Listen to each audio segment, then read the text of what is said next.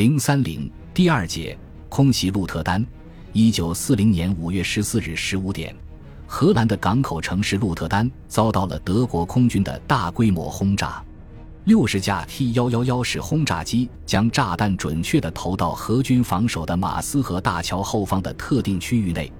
爆炸引起的火灾烧毁了市中心一大半建筑物，有九百人死亡。这件事使德国在全世界名声扫地。尽管在战事研究上另有别论，但对鹿特丹的这场轰炸至今仍被各种书刊谴责为第二次世界大战中的一次恐怖行动。那么，真相究竟如何呢？鹿特丹的悲剧何在？为什么要进行这场空袭？了解这些详细情况是十分必要的，否则无法做出客观的评价。那是在一九四零年五月十日接近黄昏的时候。在苍茫的雾霭中，飞机大编队的隆隆声越来越近。这时，一阵刺耳的汽笛声响彻鹿特丹的街头和港口。啊，是空袭警报！这段话是当时曾在鹿特丹机场外围担任过警卫的一位年轻荷兰军官说的。他的这段话是从德国空军某个研究报告中摘录下来的。他是这样描述的。女王团的步兵都躲进了瓦尔港机场的战壕和地道里。从清晨三点发出警报以来，他们就一直守在机枪和迫击炮旁，现已疲惫不堪。而两个预备连的伙伴们却在机库的临时宿舍里蒙头大睡，正做着美梦里。就在这时，死神出现了，无数颗炸弹从天而降，炸弹落到机场边缘的战壕里，在高炮阵地上爆炸。有一颗重磅炸弹正好命中了那座预备队正在里面酣睡的大机库，结局是悲惨的。机库中弹后马上燃烧起来，一会儿便倒塌了，不少士兵被压在里边。重要机场瓦尔港的防卫骨干力量就这样被消灭了。这次极为准确的轰炸是由第四轰炸航空团第二大队的二十八架 T 幺幺幺式飞机实施的。这一行动是德国向敌后数百公里的荷兰要塞实施空降突击的序幕。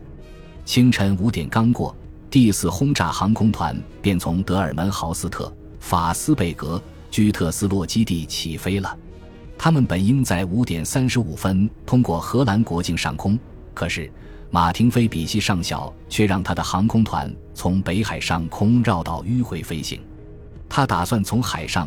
即从英国方向进入海岸线附近的目标：阿姆斯特丹的斯西普霍尔机场、海牙附近的伊彭堡、鹿特丹的瓦尔港和贝亨沃普索姆战斗机基地。但是，奇袭没有成功。荷兰当局从五月二日起就预料到德国将要进攻，所以他们沿海岸线组织了猛烈的对空火力，拦阻来犯的轰炸机。此外，荷兰的战斗机也积极投入战斗。迎击了德国轰炸机，轰炸机的编队长机被击落，菲比西上校跳伞后被俘。尽管如此，这个轰炸机编队还是对敌人的机场群实施了第一次打击。就在瓦尔港的爆炸声停止，对空炮火寂静下来的同时，天空中又传来了飞机发动机的轰鸣声。这声音是来自东面飞来的，不是轰炸机，而是三发运输机。下面是女王团的那位年轻军官对这几秒钟所发生的事情的一段描述。突然，在机场和机场周围的天空中，魔术般的出现了许多白点，二十个、五十个，哎呀，有一百多个。这些白点一个接一个的从飞机里飞出来，慢慢的接近地面。伞兵、空降兵，不知是谁怪叫了一声，接着到处响起了机枪的射击声。不知他们是在打伞兵呢，还是在打飞机？到处都是目标，简直不知该打哪个好。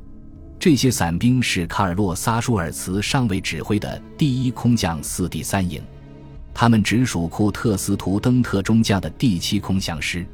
他们的任务是，在轰炸机实施轰炸后，该营应紧接着对瓦尔港机场采取果断行动，即直接对目标进行空降，占领机场。保障后续空降部队着陆。第一特殊任务轰炸航空团第三大队大队长沙伊德勒上尉的运输机满载着空降兵，准时的进入了鹿特丹的南部。炸弹坑遍及瓦尔港机场，燃烧着的机库冒出的浓烟使他们很快认出了目标。伞兵们跳出了机舱，他们在空中无所事事地飘荡了十五到二十秒钟。荷兰军队的防空炮火开始时曾一度打得很猛，后来逐渐减弱，并且火力也不集中了。伞兵遭受的最大损失是由于自己的过错造成的。一架 J-52 式飞机竟然在大火熊熊的机库正立方实施空降，结果丝绸做的伞具见火救着，许多伞兵就这样被活活的摔死了。不过，大部分伞兵是在瓦尔港机场两侧着陆的。并马上投入了战斗，这样一来，荷军就不得不分散火力对付机场外缘的伞兵。这是德国的一个计谋，也是对机场的第二次打击。接踵而来的是第三次打击。趁敌慌乱之际，一个运输机中队试图在瓦尔港机场着陆，但他们遭到小口径高炮的射击，有一架 J-52 式飞机的油箱被打漏，两台发动机起火。这架飞机好歹着陆了，还没等飞机停下来，舱门便打开了，士兵们从里面跳了出来。他们是第十六步兵团九连的两个排，是机降部队的先遣分队，指挥官是施维贝尔克中尉。荷军受到两面夹击，不到十五分钟，大部分行军防守部队的士兵在战壕里举起了双手，被解除了武装。在这期间。G52 式运输机陆续在燃烧着的飞机旁空降，这是先遣分队的另一部分。该团的第三营，第三营营长迪特里希·冯·霍尔蒂兹事后曾这样写道：“不出所料，这里是一片惊人的轰响，发动机的轰鸣声、机库里弹药的爆炸声和重迫击炮弹的爆炸声交织在一起，敌人的机枪在阻击飞机降落。”但我们的士兵早已敏捷地跳出机舱，开始了攻击。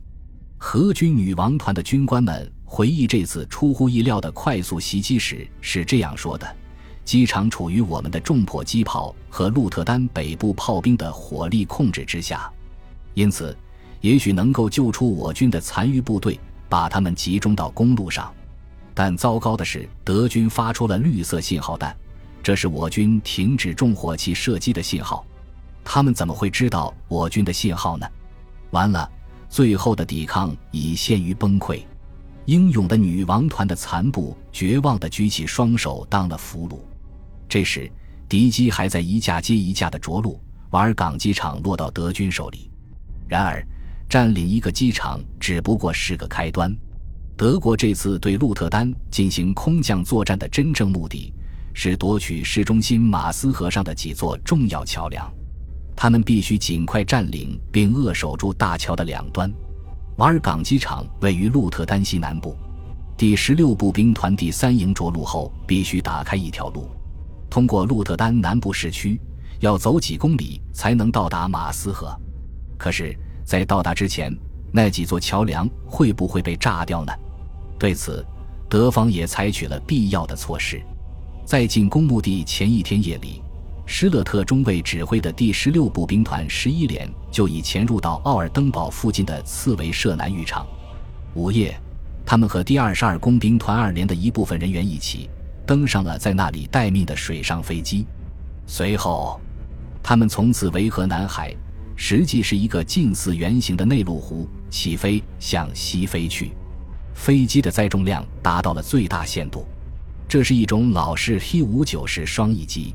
在他那箱形的机身下挂着很大的浮筒，这种飞机被海军用来警戒海面和救护，但是它用于作战实在是太笨拙了。可是，就是这样笨拙的十二架水上飞机，却于一九四零年五月十七日七点，沿着新马斯河六架由东、六架自西进入并降落到鹿特丹市中心。飞机以离水面几米的超低空接近目标，在维列姆大桥附近呈两列着水，然后破浪驶向北岸。这时，机降兵打开舱门，投下橡皮筏，然后坐上橡皮筏划河岸边。他们从防护堤登岸后，立即向东栈桥突击，迅速占领了旧港附近的莱乌和扬科伊特两座桥梁。紧接着。又占领了南面最长的那座维列姆大桥，并按兵固守。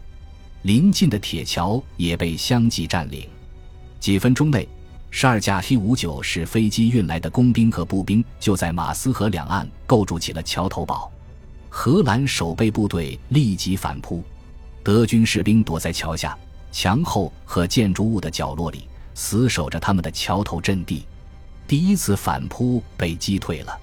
不管怎么样，德军的兵力只有一百二十人，被消灭只是个时间问题。突然，在马斯河南岸岩石揭开过来几辆室内电车，从上面跳下来的竟是德国的空降兵。原来这支部队是赫鲁斯特·戈尔芬中尉率领的第一空降团第十一连，大约六十人。他们没有跟他们的伙伴一起降落到机场，而是降落在马斯河转弯处南面的运动场附近。随后劫了几辆室内电车，横穿费耶努尔特区，急忙赶到河边。本集播放完毕，感谢您的收听，喜欢请订阅加关注，主页有更多精彩内容。